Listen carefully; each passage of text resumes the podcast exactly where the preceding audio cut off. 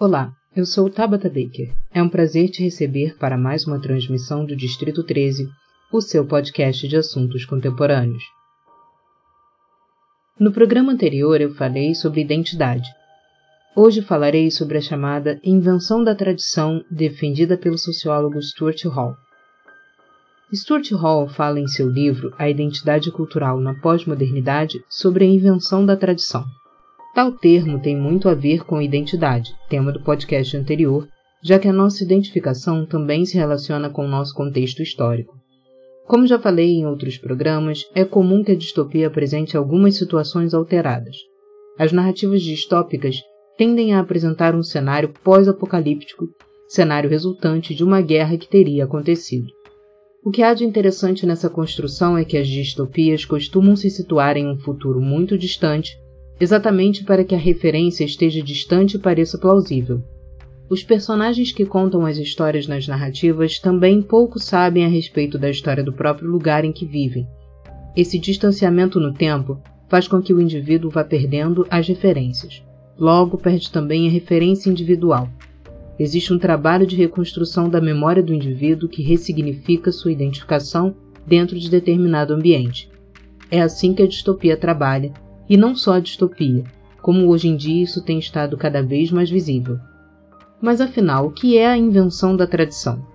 Tal termo é usado por Stuart Hall, mas creditado a Hobsbawm e Ranger, em que se diz que as tradições que se apresentam como muito antigas podem na verdade ser de origem recente e muitas vezes inventada. Ao falar em invenção, Hobsbawm e Ranger anteciparam as famosas fake news, fábricas de notícias que servem a muitos políticos no cenário mundial atual. Eles vão além, acrescentando que o intuito seria o de inserir valores, normas, ou seja, apresentar questões de comportamento moral de forma a torná-las aceitáveis. Não precisamos olhar para fora do Brasil para enxergar isso. Estamos vivendo a normalização de comportamentos imorais. Além da invenção da tradição, Stuart Hall fala também do mito fundacional. Um exemplo muito contemporâneo é o que vem acontecendo há um tempo no Brasil, a tentativa de negar a existência de uma ditadura. Ao dizer que algo que aconteceu de fato não teria acontecido, mexe-se na estrutura de fundação. Tenta-se alterar a história, renegar o passado ou tentar torná-lo algo moralmente aceitável, a tortura do outro. Na distopia, esse mito fundacional é usado de forma mais agressiva. Parte-se dele para reconstruir a história e estabelecer a opressão visto que uma mentira contada tantas vezes pode se tornar verdade, como aprendemos com Orwell. Por isso esse discurso é tão perigoso. E Stuart Hall fala também da narrativa da nação. É a forma como são contadas as narrativas da cultura nacional. Podemos dizer que as fake news servem bastante a esse propósito. Tenta-se criar uma realidade alterada, uma nova conexão de identidade com os indivíduos presentes na sociedade, para que se tenha controle sobre ele. Nas distopias, as narrativas da nação são recriadas através dos lemas apresentados.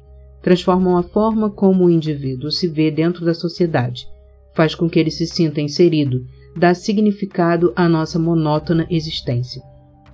Esses três conceitos aqui apresentados, a narrativa da nação, o mito fundacional e a invenção da tradição, todos estão interligados, funcionam em conjunto e são trabalhados assim, de forma a conseguirem alcançar o objetivo de fazer com que a sociedade se alinhe a um discurso específico. É dessa forma que a distopia se estabelece. E o mais importante é a percepção de que esses conceitos vão sendo construídos e essas mudanças são graduais. Em O Conto da Aya, livro de Margaret Atwood, que foi adaptado em formato de série e tem sido febre mundial, vemos que muito desses conceitos foram utilizados. E o mais incômodo e talvez assustador é que em O Conto da Aya não houve imposição de um regime opressor de forma violenta. Nem sempre um regime, potencialmente totalitário, se estabelece de forma violenta, através de um golpe, por exemplo, mas sim baseando-se em pequenos conceitos que muitas vezes são imperceptíveis a olhos nus. No próximo programa falarei sobre o jogo das identidades. Essa foi mais uma transmissão do podcast Distrito 13 transmitindo conhecimentos e trocando ideias.